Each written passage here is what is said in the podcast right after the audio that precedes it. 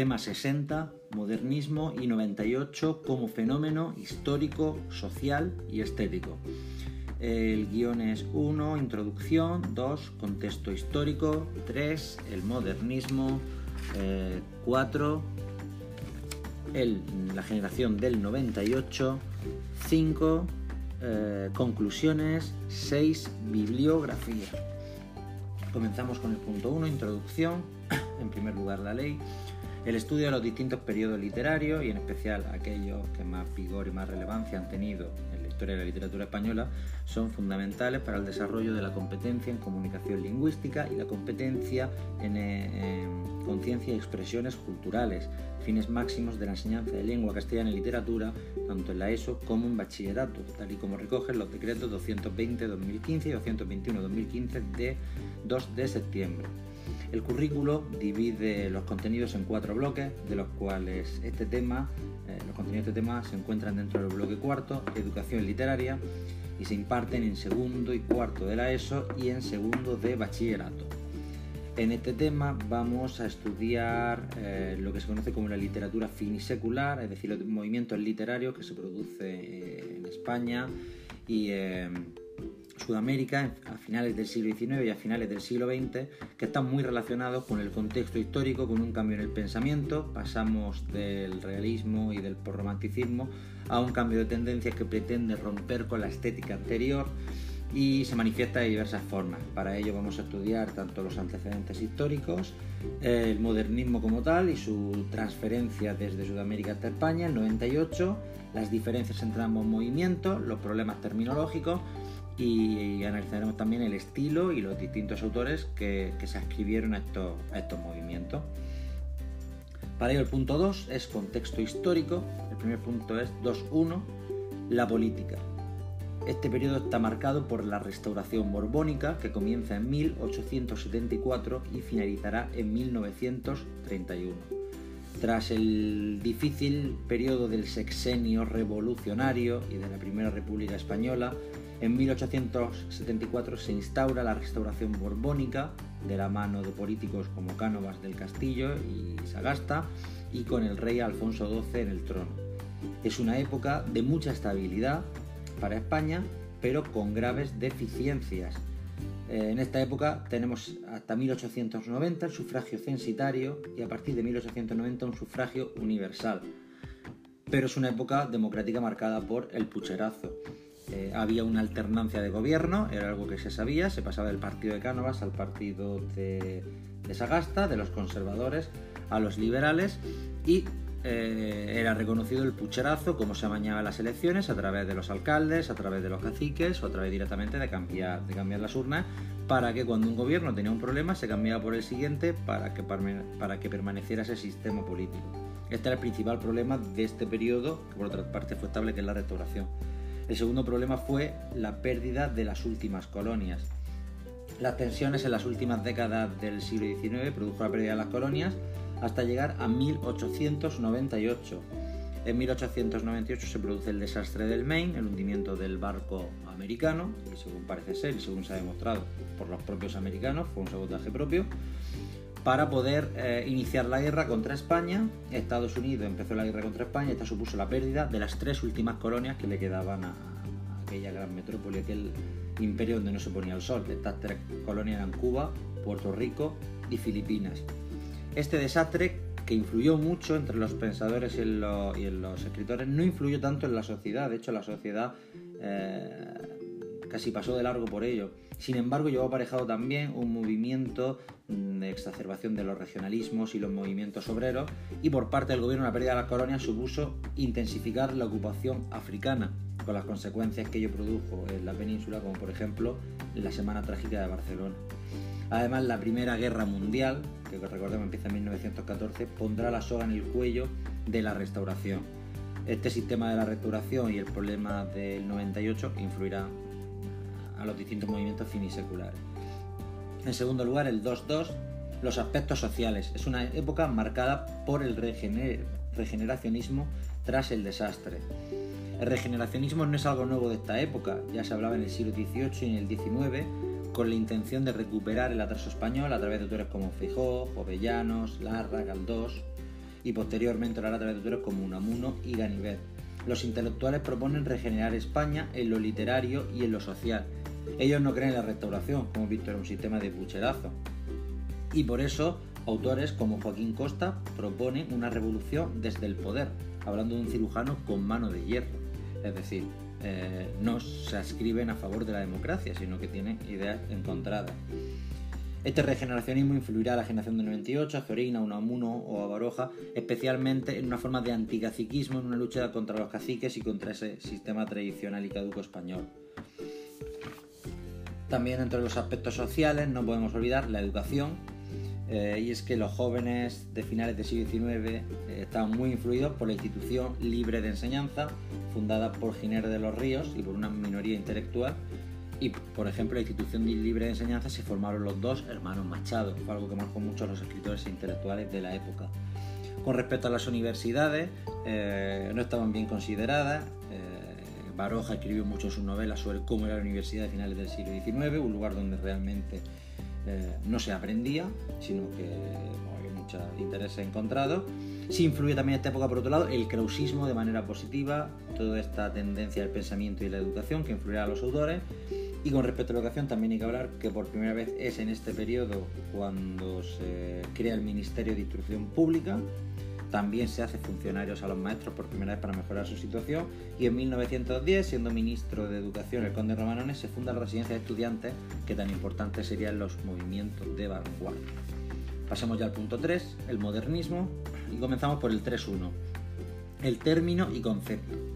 El término modernismo aparece por primera vez citado por Pío XII, dentro, por Pío X, Pío X, perdón, dentro de sus encíclicas, refiriéndose a una corriente heterodoxa de renovación contraria al dogma cristiano. Es decir, eh, el término modernismo nace con un sentido peyorativo y con ese sistema eh, entra en las artes. Solo hay que recordar que el propio Unamuno se refería muy negativamente al modernismo que llamaba poesía gaseosa sin embargo, en 1888, en esa, época, con la publicación de Azul Darío y otros autores sudamericanos, asumen con orgullo esa terminología de modernismo. Eh, quieren para su poesía y lo hacen con orgullo. Para hablar de modernismo podemos hacerlo de dos posturas. Una, que es una definiéndolo como una corriente literaria, que abarcaría desde 1888 con la publicación de Azul hasta 1916 con la muerte de Rubén Darío un movimiento esteticista y escapista, con los autores que todos conocemos. La otra vertiente, la otra postura para hablar sería, por ejemplo, lo que utilizaría Juan Ramón Jiménez, que diría que el modernismo es una actitud, es un modo de pensar ante los cambios que se producen.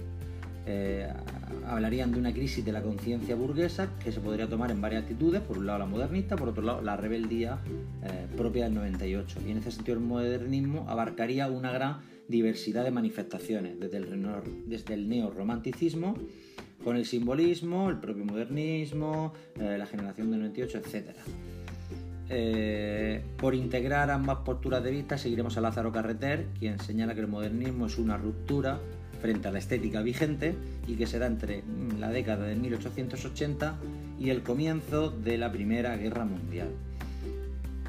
Eh, en cuanto a las etapas, señalaremos una primera etapa de premodernismo o de postromanticismo, donde Becker fue el autor que más influiría a la generación posterior, una segunda etapa pura del modernismo con Rubén Darío, una tercera de posmodernismo de Juan Ramón Jiménez eh, y una última que podremos señalar como del 98 dentro de la estética que marcará los autores españoles y que luego veremos. El punto 3.2, influencias. La renovación lírica del modernismo se da primero en Hispanoamérica, eh, con autores que se apartan de lo que se venía haciendo en la metrópoli, lo que se venía haciendo en España y mm, vuelven su mirada hacia Francia.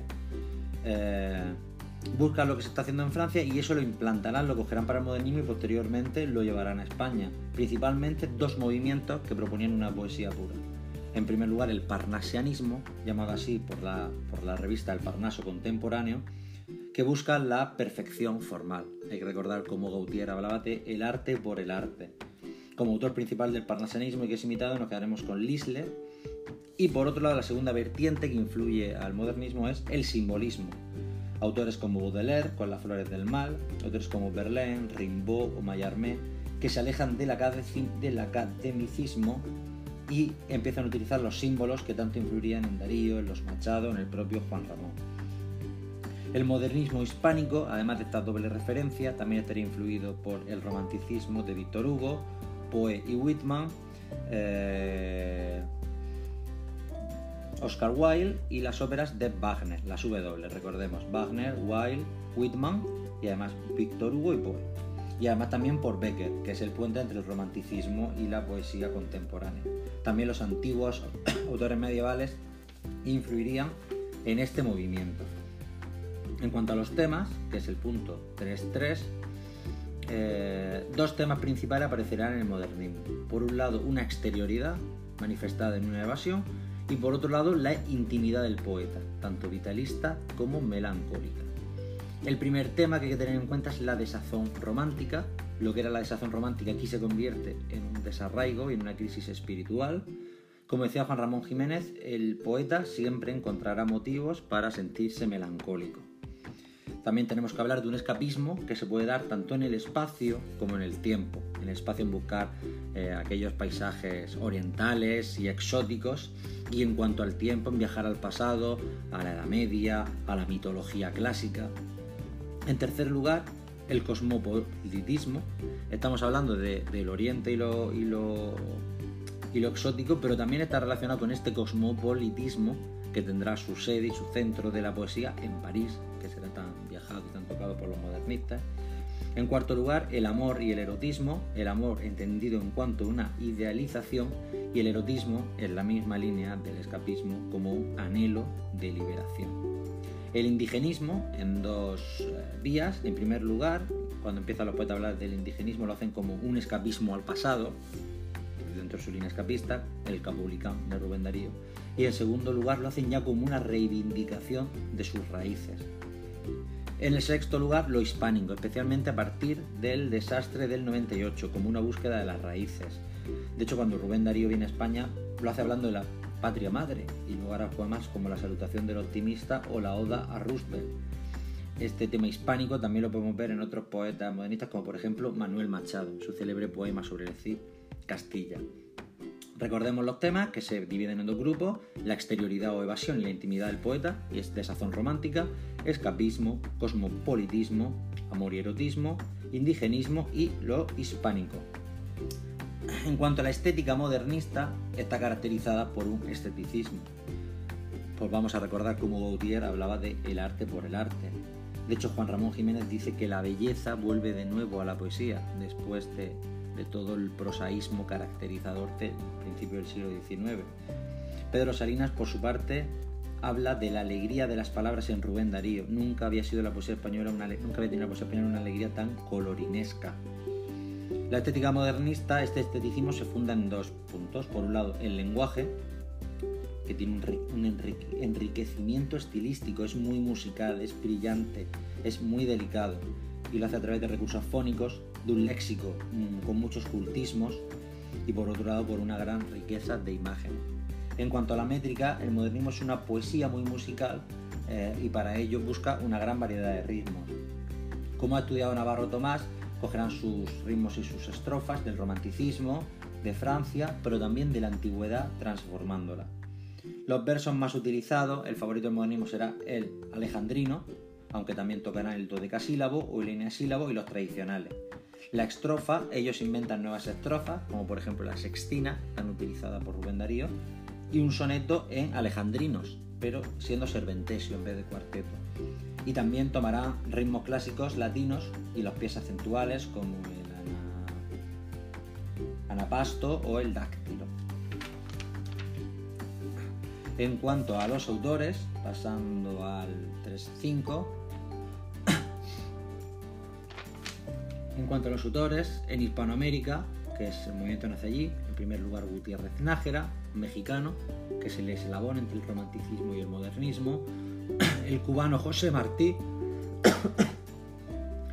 Gabriela Mistral, premio Nobel del 45, chilena, del modernismo a, otros estilos, y por supuesto Rubén Darío, el nicaragüense, que con Azul en 1888 marca un antes y un después en la poesía modernista y la poesía española. Rubén Darío, aunque nació en Nicaragua, fue un nómada, viajó por Sudamérica, estuvo en París, en España y lo hizo combinando diversos trabajos, el periodismo, la diplomacia y por supuesto la literatura. Su, joven muerte en 1916, muy afectado por el alcohol, eh, cortó su trayectoria, pero ya para entonces había marcado un antes y un después y había influido a todas las generaciones posteriores de poetas españoles. Aparte de Azul, sus principales libros son prosas, prosas profanas y cantos de vida y esperanza. En cuanto a autores españoles, muy influidos por Darío en sus visitas, son menos parnasionistas y más simbolistas. En primer lugar, y el mejor autor plenamente modernista fue Manuel Machado, además de otros como Villaspesa y Marquina, y por otro lado hay que hablar de autores que pasaron por el eh, modernismo, aunque luego pues, su camino le llevaron hacia otras tendencias como Valle Inclán y la prosa modernista, Antonio Machado y sus primeros libros como Soledad de Galerías y otros poemas, muy intimista y muy simbolista, o Juan Ramón Jiménez en sus primeras obras, en su época de mm, sensitiva, hasta llegar a 1916 escribía el diario Un poeta recién casado, es decir, libros sensitivos, se corresponde al modernismo, como sus rimas como arias tristes o como jardines lejanos y también en cierta manera los sonetos espirituales. Por lo tanto, recordemos, eh, dentro del apartado del modernismo hemos visto 3.1, el término y concepto, 3.2, eh, influencias, el 3.3 está formado por los temas, el 3.4 estética modernista.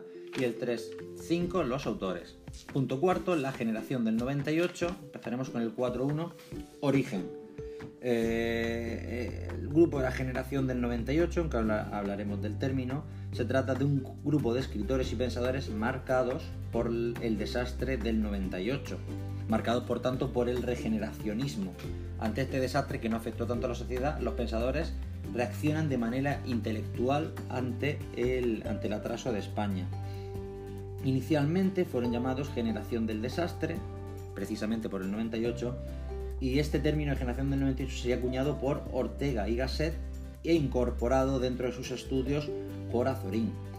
Eh, de hecho, Azorín dentro del grupo del 98 metía, generación del 98, metía muchos poetas, incluido también Rubén Darío. Era un grupo caracterizado por la rebeldía. Sin embargo, otros autores rechazaban este término de generación del 98. Por ejemplo, Baroja decía que era un invento de Azorín, o Unamuno decía que lo único que tenían en común era el mismo punto de partida, pero que eran autores con una forma diferente.